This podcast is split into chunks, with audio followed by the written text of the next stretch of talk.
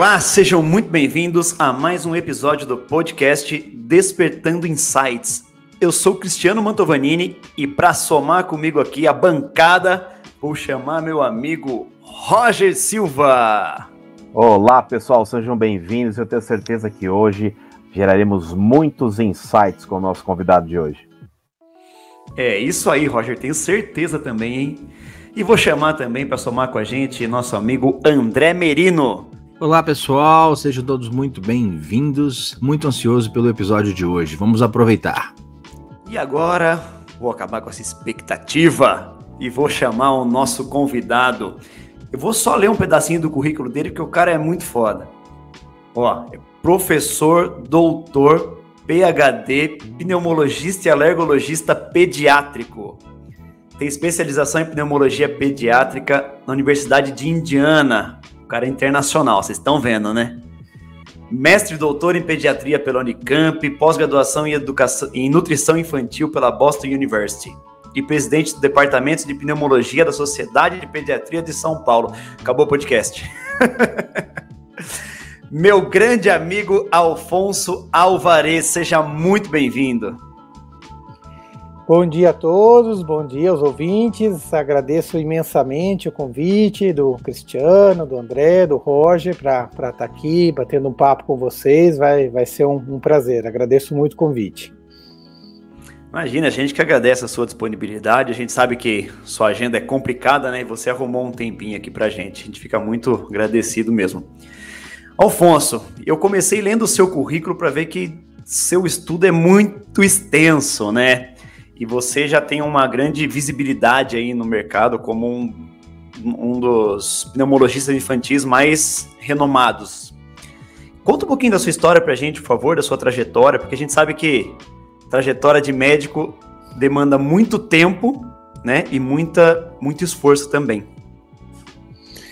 É, então, Cristiano, eu, eu realmente me considero um privilegiado por ter acertado na escolha, né, do que fazer é, até foi. Um, eu até considero que foi um pouco de sorte. Eu, até o terceiro ano do ensino médio, né, que na época chamava colegial, eu realmente não, não sabia o que, o que, que eu queria cursar, né? Eu tinha algumas ideias, né? Acabei fazendo um teste vocacional que deu medicina e eu realmente escolhi medicina quase que em cima da hora do, do, do, do vestibular.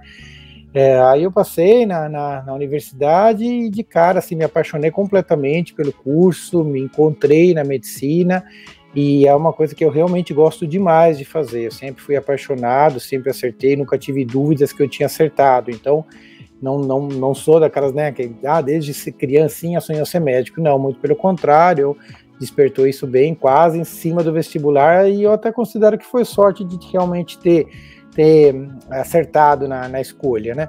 Então, assim, eu, eu sou apaixonado pela medicina, eu sou apaixonado por cuidar de pessoas, então eu acho que isso acabou me ajudando muito, né, na, na carreira. Eu vejo isso no, no, médico, né? Eu acho que o médico que, que não é apaixonado por ajudar o próximo, por cuidar de pessoas, pelo, pela, pela compaixão, pelo cuidado com, com o outro, acaba, acaba, eu acho que errando um pouco nas, nas escolhas, né? E, e, acabei também tendo sorte na escolha da especialidade. Eu passei pela universidade aproveitando muito o curso, né? Então hoje eu falo para todo estudante de medicina, tem que sugar o curso de medicina. Ele é um curso muito amplo, a gente aprende muita coisa, passa por muitas especialidades, né? É, então, mesmo aquele que já tem ideia do que quer fazer de especialidade quando entra na faculdade, eu falo: esquece isso, pensa daqui seis anos que você vai querer fazer de residência. Agora, suga a universidade, aproveita e eu consegui fazer isso, passando em todos os, os, os, os estágios assim com muita intensidade, tentando aproveitar. Então eu entrava na cirurgia e, e, eu atuava lá como se eu realmente quisesse ser um cirurgião, depois na ginecologia também. Eu lembro que assim, eu acho que eu fui um dos internos que mais fez parto lá, fez mais de 40 partos, porque eu era, eu era interessado né, na faculdade, em aproveitar o que tem a faculdade, e, e, e isso em todas as especialidades, né?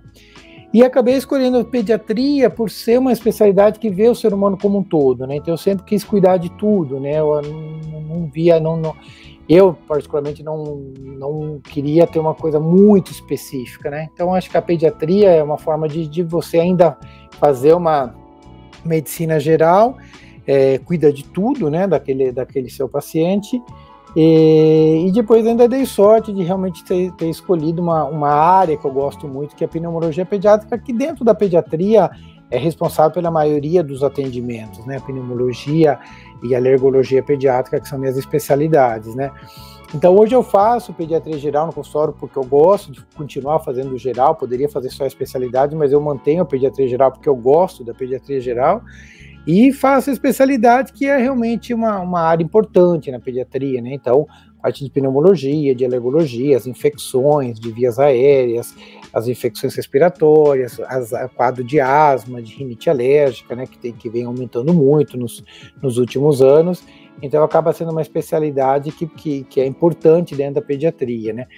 E, e, também acho que assim que eu dei sorte de, de realmente saber escolher e hoje assim eu, eu trabalho demais, uma agenda muito, muito é, é, é lotado, eu trabalho muito, mas eu sou apaixonado pelo que eu faço. Então, eu, todo dia, para mim, acordar e ir para o consultório é uma felicidade, uma alegria, uma coisa que me dá prazer, né? Eu acho que isso ajuda, né? Eu acho que isso é importante no médico e acho que o paciente percebe, né? Isso ele percebe quando ele chega no consultório que eu estou feliz de estar lá, de poder atender o filho dele, de estar. Então, acho que isso acaba contribuindo, né? Essa paixão aí pelo que a gente faz, né? Sem dúvida. E, aliás, isso é uma coisa que a gente fala bastante nos treinamentos, né? É muito importante você fazer o que você faz com brilho nos olhos. Até o Roger fala uma frase que é bem legal, que o pessoal costuma dizer: ame o que você faz e você nunca precisará trabalhar na vida. E é muito pelo contrário, né? Ame o que você faz e você vai trabalhar muito na vida. Só que você vai trabalhar feliz. Você vai trabalhar com brilho nos olhos. E você falou uma coisa agora há pouco que eu achei bem interessante. Você aproveitou ao máximo a faculdade e as pessoas geralmente não fazem isso, né? Elas simplesmente passam pela faculdade para ter um diploma. E aí depois de formadas que elas, vão, que elas vão começar a construir a carreira. E eu vejo que isso é muito errado. Como que você lidou com as etapas que você não gostou muito da faculdade? Você falou que fez parto, que você fez cirurgia tal, mas provavelmente tinha coisas que você não não se identificava muito, mas mesmo assim você se aplicou bastante. Como foi isso para você? Não, excelente essa questão, Cristiano. É, com certeza, né? Lógico, nada é um mar de rosas, obviamente. Eu acho que a gente tem que aproveitar a faculdade é, no sentido de, de, sugar o que ela tem a oferecer, mas obviamente a gente passa por estágios, por locais que a gente não gosta, né? Eu acho que o, o, o, que me ajudava era pensar que aquilo ia me ajudar de alguma forma, né? Algumas áreas mais, outras menos, mas iria ajudar a ser o médico melhor. Eu acho que o médico, quando ele passa com uma cabeça aberta por todas as especialidades, é, e como se ele fosse querer fazer aquela especialidade, ou seja, sugando aquilo que tem de bom, é, eu acho que ele acaba sendo um médico melhor. Então eu tinha essa noção, né? Eu passava, por exemplo, na oftalmologia, por exemplo. Nunca passou na minha cabeça ser oftalmologista, até por ser uma coisa muito específica, mas isso é, é, é, uma coisa minha, obviamente. Felizmente tem médicos que gostam de tudo, ainda bem, né? Senão seria um problema. É, então, por exemplo, é uma especialidade que eu nunca cogitei fazer, mas eu tinha certeza que se eu aproveitasse a oftalmologia ia me ajudar em, qual, em qualquer que fosse a, a carreira que eu escolhesse, como me ajuda na pediatria. Obviamente, as crianças têm seus problemas oftalmológicos, a gente encaminha, mas a gente justamente tem uma visão geral que é super importante.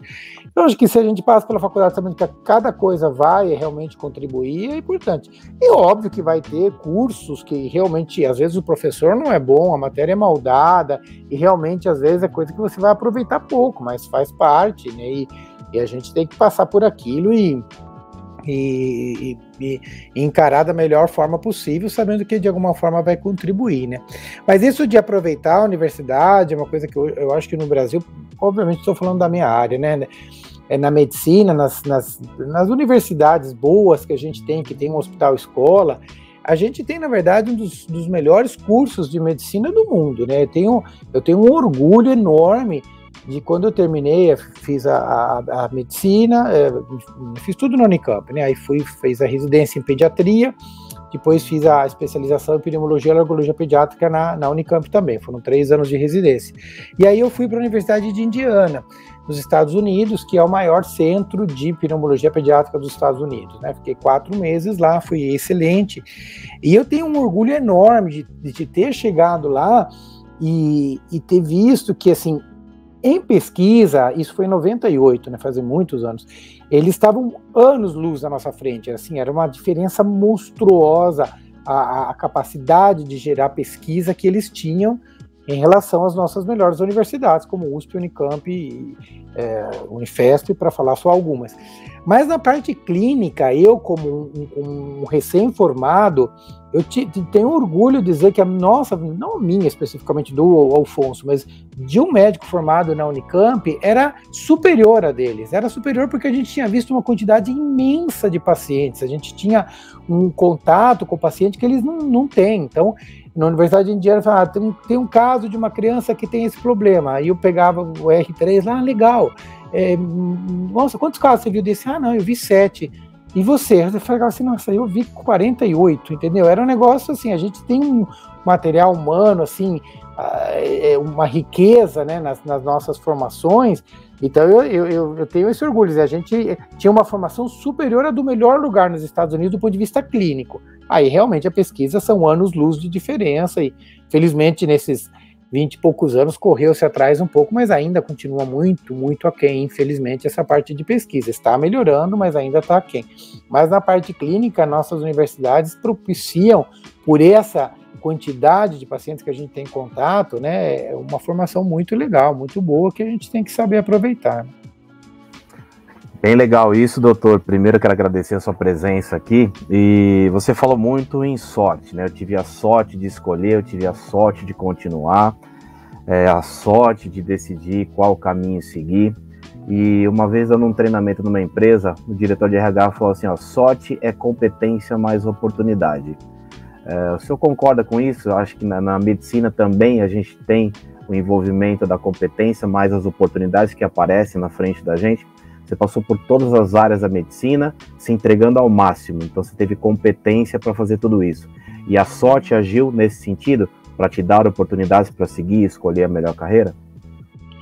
Claro, claro, Roger. Até deixa eu, corrigir a, a, a, o que eu quis dizer, assim, na verdade foi uma, um pouco de sorte na escolha, né? Porque eu acho, eu tô, tô, até falando isso porque eu tenho umas duas filhas adolescentes, né? De de 18 a 16 anos, e eu lembro, é uma, é uma época difícil da gente acertar na escolha. E eu tenho vários amigos que não acertaram, e é difícil mesmo, né?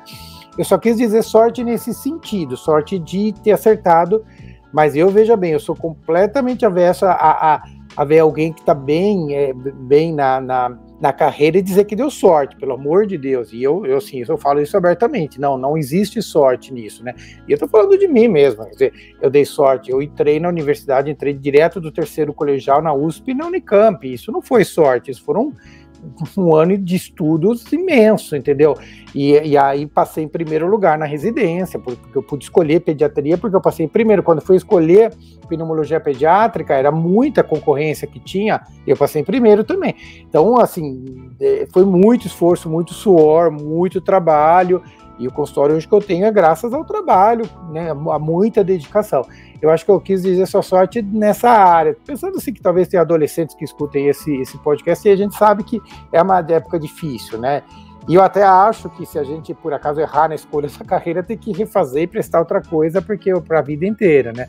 Eu tenho colegas, inclusive, que fizeram isso, que eu tenho maior admiração, entraram até em engenharia, engenharia na Poli, um negócio super difícil de entrar, viram que não tinha nada a ver com eles, depois de um ano desistiram e foram fazer medicina, são meus colegas hoje, são ótimos médicos.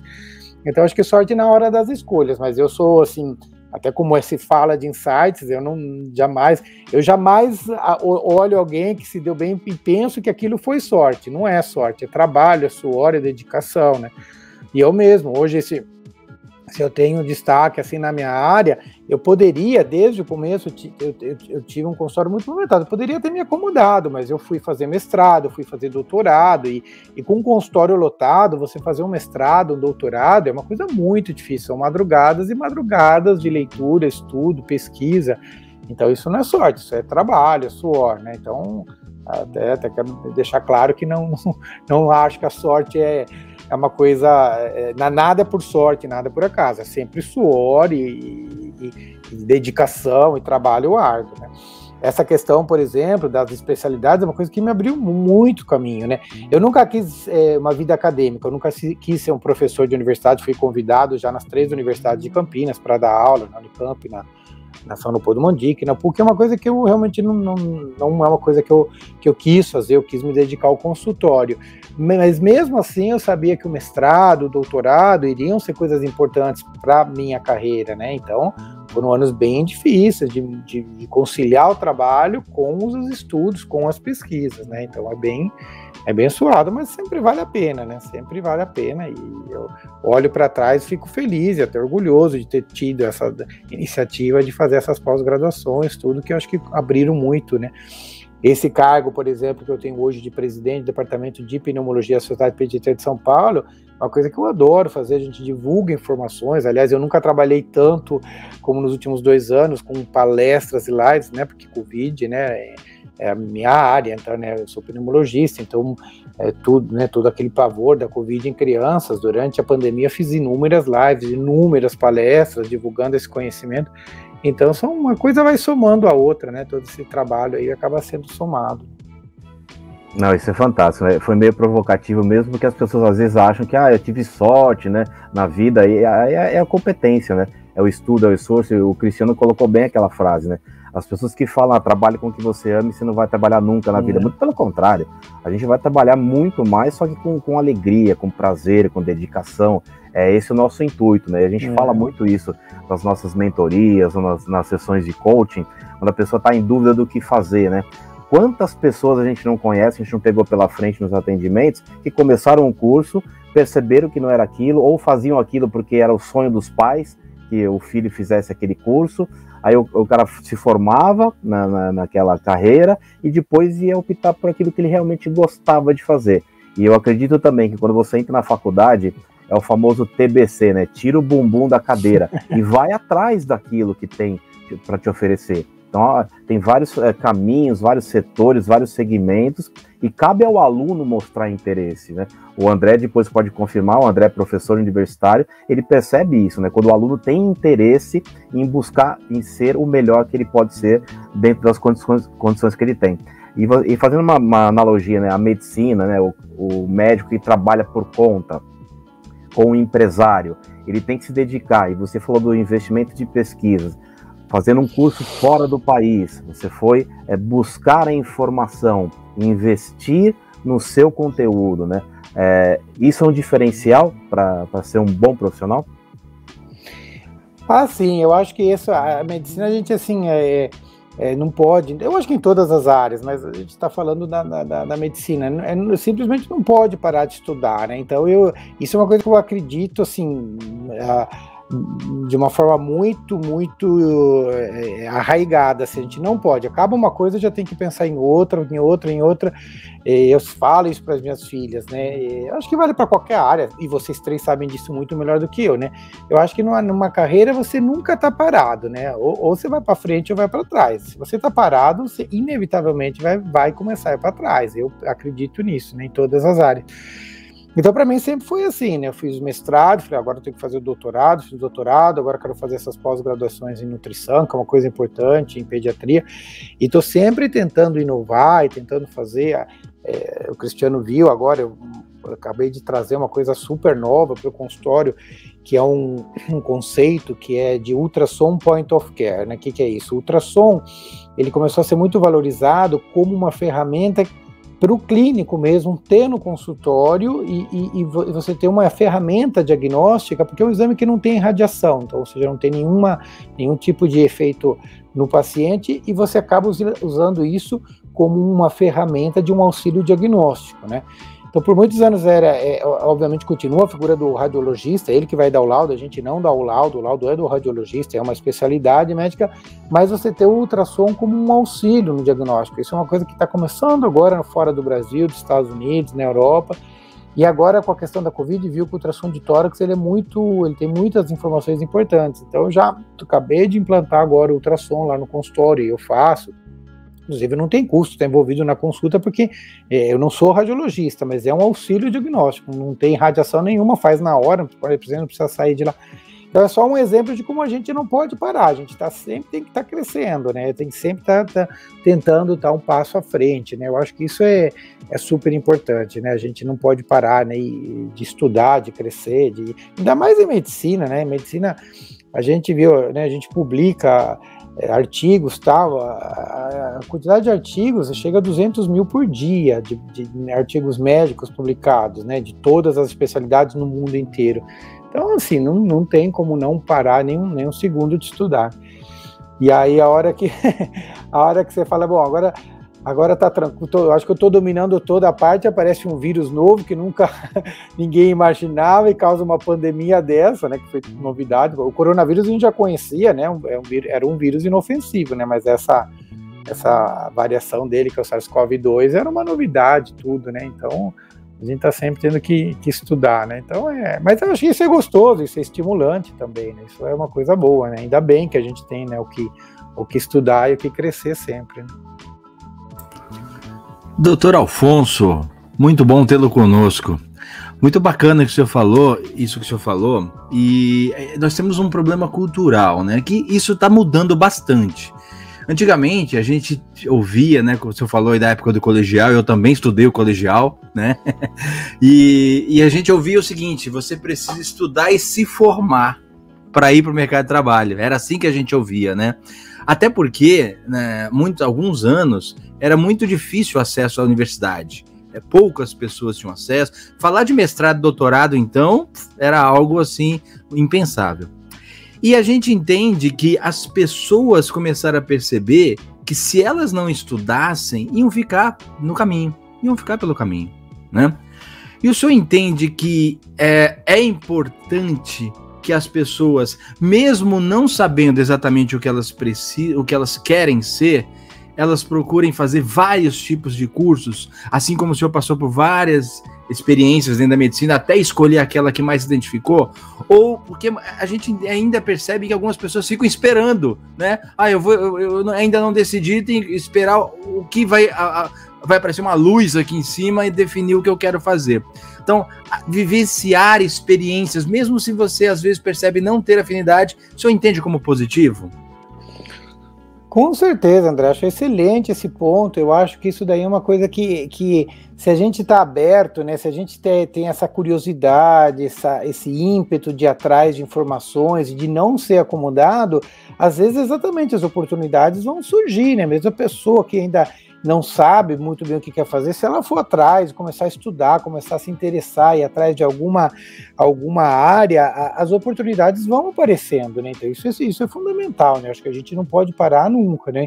Então isso a gente vê muito hoje nos jovens, ah, não sabe o que quer fazer, então vai começar a trabalhar sem estudar. De maneira alguma, tem que, né, tem que dar um jeito de estudar, tem que dar um jeito de crescer, tem que dar um jeito de, de, de ter uma formação, seja lá em qual área for, é, porque as oportunidades vão aparecendo, né? Então, é, e aparece mesmo, a gente sendo dedicado, né? É, até comentando, por exemplo, uma das, uma das, é, é, das coisas, né? Falando aqui dos insights, eu acho que a gente sempre tem que tentar fazer as coisas com excelência, porque as oportunidades aparecem. Então, é, nesse sentido, por exemplo, eu, eu, sempre tive, desde que eu abri o consultório, tive o consultório sempre muito movimentado. E, o que, e uma das coisas que, que, que me ajudou demais no começo da carreira é que eu tava, eu ainda estava terminando a, a, residência em pediatria e um professor, um docente, me convidou a trabalhar no maior hospital da cidade, na, na no pronto-socorro de pediatria, né? E ele me convidou para trabalhar lá, eu estava terminando a, a residência, e ele poderia ter convidado tinha 60 residentes de pediatria na época, contando os três anos, né? E ele me convidou. E isso foi abriu demais as portas para mim, né? Porque eu comecei a trabalhar no, no, no pronto-socorro do maior hospital é, da cidade, né? Um hospital importante. Então, quando eu abri o consultório, eu já, eu já era conhecido, porque eu já estava trabalhando lá, já tinha pacientes que me conheciam. E essa escolha dele ter me escolhido foi porque eu estava lá me dedicando, me esforçando, estudando, né? Então, esse é um exemplo de uma oportunidade que, que apareceu, que não foi sorte. Ah, não dei sorte do professor me chamar. O professor me chamou porque ele escolheu a dedo. Ele tinha 60 para escolher, ele me escolheu. E eu nem tinha terminado a pediatria ainda. Então, eu acho que isso, essa, a gente tem que ser inquieto, tem que ser inquieto o tempo todo, estudando, e as oportunidades vão aparecer. Eu tenho certeza que, que elas aparecem, tenho certeza. Não, muito legal, o senhor falou de abrir portas, né? Uma coisa que eu sempre falo para os alunos da faculdade é que se você ficar em casa somente em casa, você só vai ter uma porta para abrir na vida, que é a porta da própria casa. A partir do momento que a gente frequenta outros ambientes, a gente começa a conhecer outras pessoas que vão nos mostrar um mundo diferente, percepções diferentes e outras portas vão se abrindo, né? Então isso é, isso é muito legal. E eu tenho um assunto que eu gosto muito, né? Que é, é relacionamento com clientes. Eu adoro esse assunto. E aí eu quero puxar com o senhor o relacionamento com pacientes. Culturalmente, falando no nosso país, algumas décadas, a gente percebia que havia uma distância entre médico e paciente por uma questão cultural, muitas vezes até da população do que por, por muitas vezes do, do próprio médico. Hoje, a gente começa a perceber que as pessoas, até por terem mais acesso às informações, é muito comum, acredito que isso, isso deve acontecer com o senhor. Alguns pacientes que vão ao seu consultório muitas vezes já leram várias reportagens sobre o que ele pode ter e chegam com várias perguntas, chegam com mais informações. Só que uh, as pessoas, elas não tinham isso lá atrás, né? E tem um filme que é o Pat Adams, que eu acredito que o senhor tenha assistido, que ele falava muito que, ao invés de tratar a doença, devemos tratar o paciente. O que, que ele está querendo dizer na minha concepção? Eu tenho que ter uma relação, criar uma conexão emocional com o meu paciente. Por quê?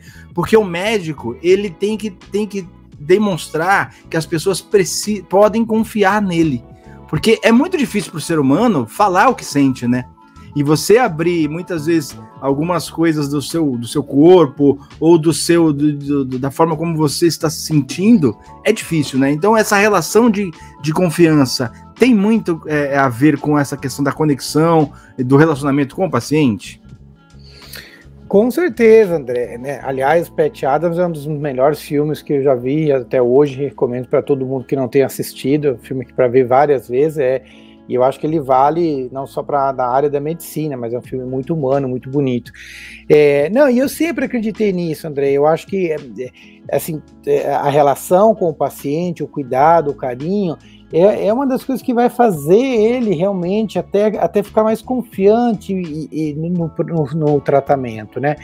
Isso é uma coisa, na verdade, até eu sempre me surpreendi muito, né? Que eu, no, no consultório, sempre eu, eu, eu, levanto e eu recebo o paciente no corredor, né? Não dou a mão, agora, infelizmente, ainda dois anos aí sem poder dar a mão, mas logo volta isso, mas de qualquer forma, sempre fui lá, atendi no corredor e dei a mão. E eu vi no rosto das mães eh, que, ela, que isso já era uma coisa que estava surpreendendo ela. Normalmente o médico nem levanta de trás da cadeira, ele já está sentado ali, né? Então só de levantar, abrir um sorriso, eu sempre falo, sejam muito bem-vindos, né? Acompanham na cadeira. Eu acho que isso realmente faz parte do tratamento, né? Esse acolhimento, essa conexão, esse cuidado, esse carinho, essa preocupação, né? Já começa o tratamento ali, né? Na verdade, começa até antes, né? Com a secretária marcando a consulta, mas dentro do, do que do que cabe a, a, a, ao, ao, meu contato com o paciente, esse, esse jeito de receber o paciente já é importante. E o carinho, eu acho que o paciente hoje, felizmente, eles percebem, ele percebe se, se aquele filho dele, aquela criança, é alguém que eu estou preocupado, que eu estou querendo ajudar, que é alguém que eu estou com aquela preocupação, ou se é mais um número, mais um, né, um número, é, como o próprio Pat Adams, né, uma das cenas mais bonitas, ele, ele né, o, o, o, professor lá fala, não, porque o fígado do leito 4, ele fala assim, não, mas qual é o nome da paciente do fígado do leito 4, né? É, então é exatamente isso, né? A, o paciente tem que sentir isso, né? Ele, aqui você está preocupado com, essa, com ele, com o bem-estar dele, que não é só mais um número. Então, isso acho que vai, faz parte até do próprio tratamento, né? E dessa questão da, da dos, né, são dois assuntos separados, acho que essa, essa questão da, do, né, do Dr. Google aí, que eu até vejo com bons olhos, eu acho que é legal, o paciente tem que ir atrás mesmo do que ele, do que ele tem e pesquisar, mas acho que a gente, uma das coisas que, que, eu, que, eu, que o Cristiano sabe bem disso, né? Eu acho que a gente, né? Ele, tá, ele acabou de ler cinco, seis coisas ali no, no Google. A gente trabalha com isso há 24 anos, fez mestrado, doutorado. Então a gente tem que ser assertivo, né? Então a gente, eu, isso é uma coisa que eu faço questão de manter no consultório. Então o, o ser aberto às dúvidas do paciente, sou completamente aberto, eu escuto tudo e tiro todas as dúvidas, mas a gente tem que ter asserti, assertivo, né? Então a gente tem que falar, olha, não, é isso, é isso que a ciência provou, é isso que, né, isso que você leu, isso não faz sentido por, por tais e tais motivos, que a ciência mostra é outra, né. E a gente, assim, por um lado, informação ampla, é muito boa, mas por outro lado a gente sofreu na pandemia com, né, com tanta né, fake news, é uma coisa que atrapalhou demais, né? Demais, demais as, as fake news. Então, esse acesso à informação é bom, mas o acesso a gerar informação é, também tem um lado ruim, né? Quer dizer, você pode gerar informações falsas, erradas. Então, hoje qualquer um escreve qualquer coisa e começa a replicar e começa a viralizar uma coisa que não faz sentido, como a gente viu em inúmeros casos na pandemia, né? Eu brinco que é, brinco não, falo até de, com certa tristeza. Eu, como pneumologista pediatra, como presidente do departamento, com esse monte de live, de palestra, a gente tinha dois inimigos, tinha o SARS-CoV-2 e tinha desinformação, que foi um grande inimigo na, na, na pandemia.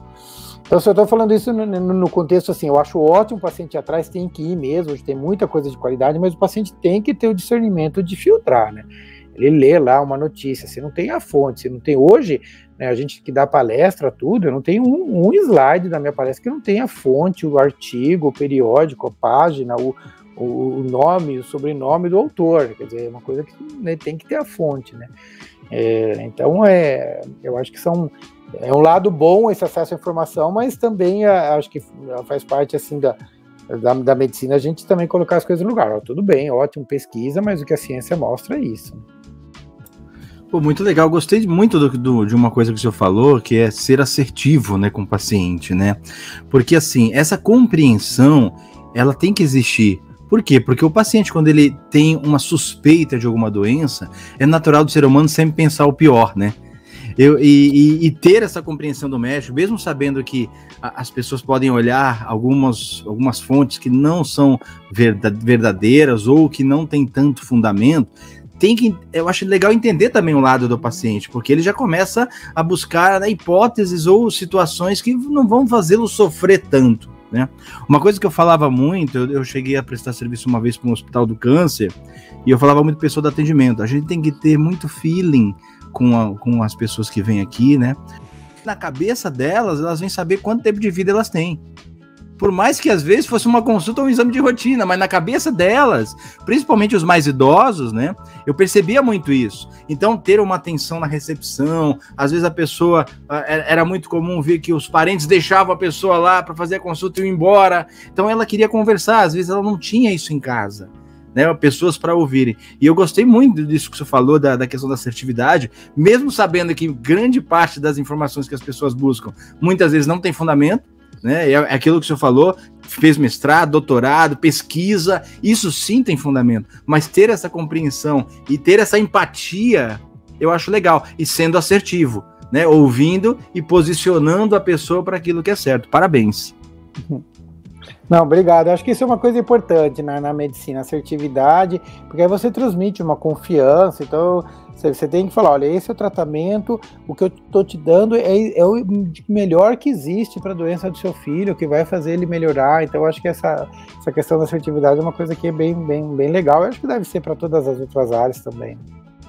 Sem dúvida, meu, que aula, hein? Estamos tendo uma aula de medicina, de, de estudo, cheio de insights. Meu amigo, além de amigo, eu sou seu cliente. E eu sou cliente tanto da clínica de, de atendimento sua quanto da clínica de vacina, né? E o atendimento prestado pelos seus colaboradores é sempre excelente. Sempre. A gente até comentou isso há uns dias atrás. Qual trabalho você realiza com eles para que eles mantenham a, a excelência que você dá dentro do consultório? Ah, legal, Cristiano, essa pergunta. Eu acho que é, lógico que tem todo um treinamento, mas você sabe que eu vou responder de outra forma eu vou te responder da mesma forma que você educa um filho, né? Qual é a melhor forma de educar um filho? É você falar, por exemplo, que ele tem que ser honesto? Não é.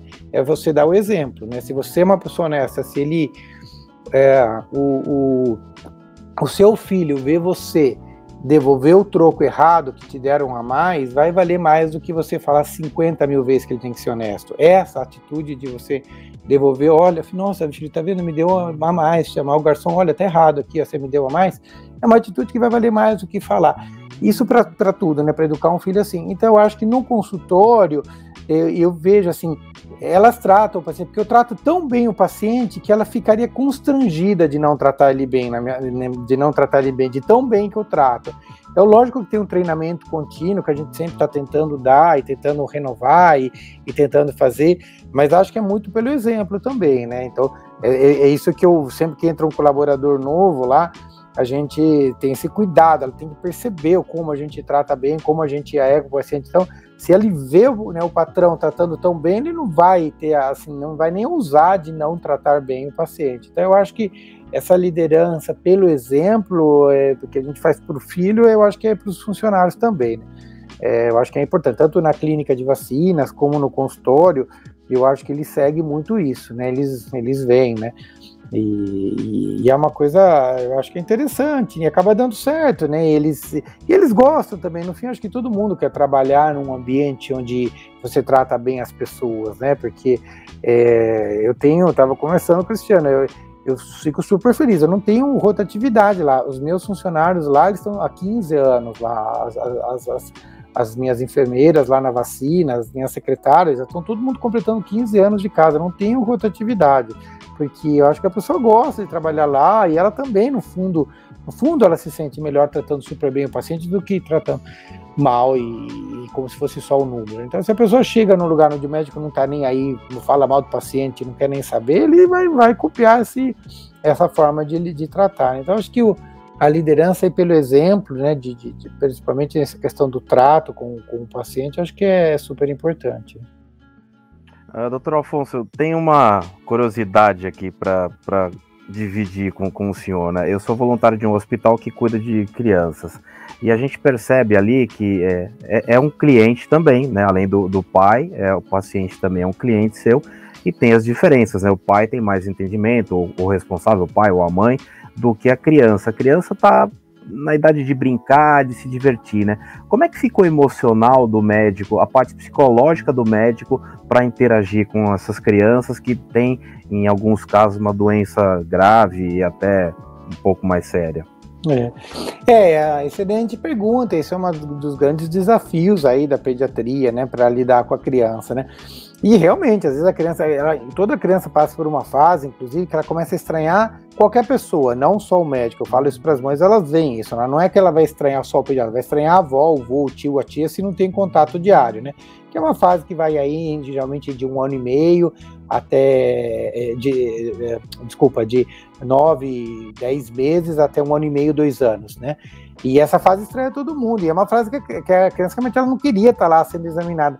Nesse momento você tem que pensar que você está fazendo o que é melhor para aquela criança, né? É, como, é a mesma coisa quando a gente vai aplicar uma vacina, né? Vai doer, vai, mas eu não tenho a menor dúvida que está aplicando aquela injeção de uma vacina contra a meningite B vai evitar que ela tenha uma doença que, né, na maioria das vezes, ou deixa sequela ou leva a criança a óbito. Então, se você está né, consciente de que aquilo é melhor para a criança, é, é mais fácil lidar com aquela é, é, é, apreensão da criança, às vezes né, a criança chora, não quer, ninguém quer tomar vacina, mas você sabe que aquilo é o melhor para ela, você sabe que aquela dose daquela vacina talvez seja responsável que evite dela perder uma perna, por exemplo. Então aí fica até mais, mais fácil. Mas essa questão emocional realmente é difícil, né? Com crianças graves, assim, a gente tem algumas né, doenças graves na, na, na, na própria pneumologia pediátrica, realmente é uma coisa difícil, mas é, é, por isso que eu digo, a gente sempre tem que ter, ficar também de, de, tranquilo, com a, né, com a consciência tranquila, estar tá fazendo o melhor possível para aquela criança, né? Aí fica, uh, infelizmente tem situações, né, na oncologia pediátrica que a gente não consegue também tratar de uma, né, né de uma forma 100% das vezes com êxito, né? Não é minha especialidade, mas eu sei que na oncologia é assim, mas assim, se você está fazendo o melhor que pode ser feito, que vai dar mais chances, mais oportunidades para aquela criança, né? Então, é, acho que essa, essa tranquilidade de você estar tá fazendo o melhor ajuda a lidar com esse emocional. É, acho que a inteligência emocional ela é fundamental nessa profissão, né? Principalmente quando se trata de criança, porque o adulto ele consegue entender melhor o que está se passando, enfim. Apesar de, apesar de eu achar que o adulto ele se torna mais pessimista porque a criança está passando por todo um processo, mas ela continua otimista, né? Porque ela tem a inocência, a pureza, então eu acho, acho isso fantástico. E uma, uma pergunta, uma curiosidade também, que eu tenho para te fazer. Você acha que na faculdade de medicina falta conceitos de administração de empresas? Completamente, completamente. Assim, não tem, na verdade, olha, eu fiz uma das melhores faculdades do Brasil e, e, e, assim, a gente não teve absolutamente nenhuma matéria relacionada nem a empreendedorismo e nem a administração. Com certeza falta. Isso é um grave erro das nossas faculdades, eu acho que de todas, mas na de medicina era impressionante, porque a gente estava né, formando um, um, grupo de médicos, tinha aqueles que iam querer trabalhar na rede pública, tinha aquele que ia querer trabalhar num hospital, mas tinha aqueles que iam empreender e montar os seus consultórios, como eu sempre quis. Né? Isso é uma coisa que sempre foi claro para mim, que eu queria ter o meu consultório particular. É zero, não é que é pouco, é zero. Noções de administração, de empreendedorismo, de administração e de gestão, de, de, de, seja financeira, seja de pessoas, zero, zero, nenhuma formação. Isso é uma coisa que realmente falta, né? Acho que deveria ter, é, assim, pelo menos algumas matérias falando de gestão, administração, de empreendedorismo, e a gente teria, uh, teria êxitos muito melhores, né, se tivesse essas matérias, né, acho que teria, teria seria muito bom para o país, na verdade, né, se o médico saísse com uma visão empreendedora, porque o empreendedor pode ser um empreendedor de querer empreender para montar o consultório, o empreendedor de querer fazer uma pesquisa para achar a cura da AIDS. Então, quer dizer, é, existem várias formas de empreender, a gente não, não tinha essa, essa matéria, isso realmente falta, eu acho que é uma coisa que é super importante ser colocado nos currículos, né? Então, o aluno sai assim, zero, não é que era pouco, é zero. Assim, qualquer coisa que eu aprendi, e, e esse eu aprendi realmente na, na, na no amor ou na dor, aprendi na, na, na, dor no sentido de a, me virei, fui fazer curso fora, porque na faculdade zero de, de noção de, de, de, qualquer planilha de, de, de mais básica de, de, de, financeira, a gente não teve nada. Isso falta realmente. É uma oportunidade, né? Porque a gente vê tanta clínica médica que acaba fechando, porque os médicos não têm essa noção mesmo de administração, né? E tem uma noção enorme de comportamento humano. Bom, como tudo que é ótimo acaba rápido, né? Estamos chegando ao fim desse episódio, cheio de insights e de conhecimento. Doutor Alfonso, vou pedir para você deixar suas considerações finais, deixa seus contatos, suas redes sociais, fique à vontade. Eu queria agradecer mais uma vez, foi uma manhã extremamente prazerosa, adorei conversar aqui com você, Cristiano, Roger, André, foi um prazer enorme. Parabéns por esse projeto de vocês, parabéns mesmo, já ouvi vários dos podcasts que vocês têm feito, são excelentes, realmente eu acho que vocês estão fazendo um trabalho muito bom eu, eu me sinto honrado aqui de ter sido, de ter sido convidado. É, bom, e eu fico à disposição, eu tenho feito também um pouco esse trabalho de divulgar agora com a é, com a Covid, então é, tenho feito lives, quem quiser me seguir nas redes sociais, tanto Facebook como, como Instagram, é Dr. Alfonso Álvares, e a clínica de vacinas que chama Imunivida, é arroba Imunivida, né? E lá é legal seguir que tem muitas informações, né? Por exemplo, essa época das lives das vacinas contra a Covid em crianças, que era uma coisa que tinha muita dúvida. Eu fiz lives que estão todas gravadas, inclusive, então ficam lá nos canais, e eu estou sempre colocando informações na minha página de pneumologia pediátrica, alergologia pediátrica e na página da Imunivida, tudo que se refere a, a vacinas. Né? Então são canais interessantes aí de seguir, porque a gente sempre coloca muito conteúdo, conteúdo importante. E foi um, um prazer, agradeço imensamente a oportunidade de, de estar aqui batendo papo com vocês. Parabéns até da forma que vocês conduzem, fica um bate-papo. Eu realmente me assustei. Agora que eu estou vendo aqui que aparece o tempo, eu não vi o tempo passar. Foi, foi uma delícia o papo. Legal, a gente que agradece a sua disponibilidade aí, o seu horário. E a vocês que estão nos ouvindo, eu os convido a seguirem as redes sociais do podcast Despertando Insights no Instagram e no Facebook e o Despertar da Excelência no YouTube. Despertando a excelência que há em você. Até a próxima.